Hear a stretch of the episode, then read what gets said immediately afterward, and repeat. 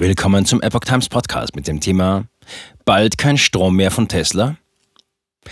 Tesla-Ladesäulen in Kritik. Keine Eichung, intransparente Abrechnung. Ein Artikel von Sarah Kastner vom 9. Dezember 2022.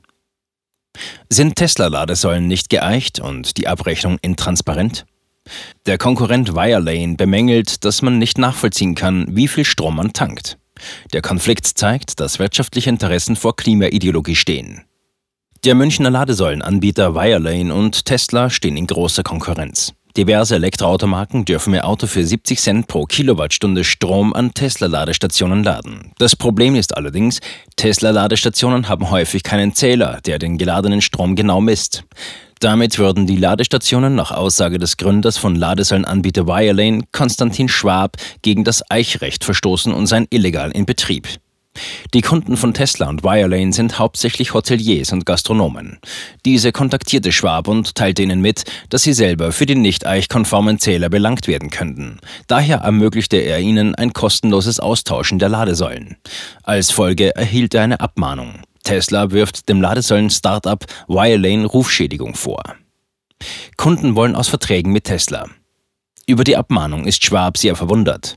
Business Insider sagte er in einem Interview, dass es ihn überrascht, dass Wettbewerber abgemahnt werden, besonders weil er recht habe. Er führt in dem Interview aus, wer sein Fahrzeug etwa an eine Tesla-Säule stöpselt, kann sich nicht darauf verlassen, dass die korrekte Strommenge abgerechnet wird. Das Eichrecht sieht das per 2019 als Pflicht vor. Ladesäulen brauchen also einen Zähler, der den geladenen Strom genau misst. Tesla-Säulen haben einen solchen Zähler nicht. Sie werden also illegal betrieben. Mit dem Schreiben an Kunden habe ich ganz sicher nicht den Ruf von Tesla ruiniert, sondern nur Tatsachen offengelegt, so der Unternehmer. Ein weiterer Grund, Tesla zu verlassen, seien laut Schwab die Verträge. Die Deals, die das Unternehmen mit Hoteliers und Gastronomen gemacht habe, betitelt er als Irrsinn.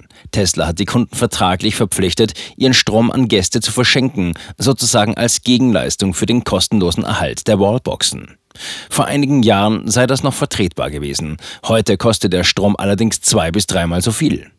Schwab fügt hinzu, für die Hoteliers sind die Tesla-Ladesäulen inzwischen ein finanzielles Risiko. Viele wollen aus den Verträgen raus. Das zeigt auch der Erfolg unserer Aktion. Bald kein Strom mehr von Tesla? Zunächst waren die Beweggründe für den Betrieb von Ladesäulen Klimaneutralität und eine Abwendung von Verbrennungsmotoren. Heute stehen wirtschaftliche Interessen im Vordergrund.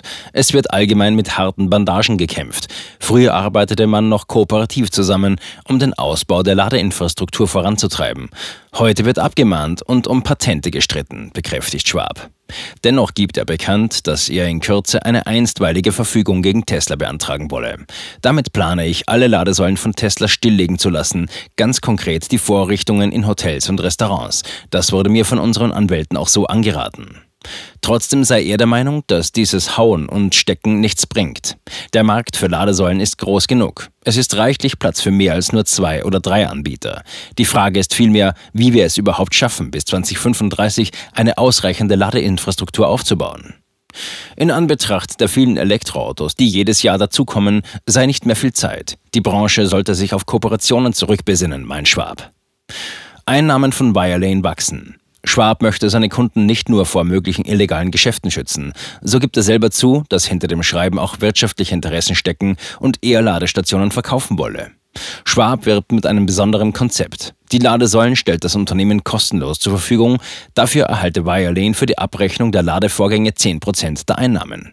Außerdem können Unternehmen ihre Treibhausgasminderungsquote, THG-Quote, an Wirelane abtreten. Das sind sozusagen Emissionsrechte, die wir gewinnbringend an Mineralölkonzerne weiterverkaufen können. Unser Geschäftsmodell fußt also auf zwei Einnahmequellen, erklärt der Gründer. Laut Schwab habe seine Firma seit der Gründung 2016 mehr als 11.000 Ladepunkte bei Kunden installiert. Sein Jahresumsatz bewege sich in einstelliger Milliardenhöhe und sein Unternehmen würde aufs Jahr gerechnet mit über 100 Prozent wachsen, unabhängig von der medialen Aufmerksamkeit durch den Konflikt mit Tesla.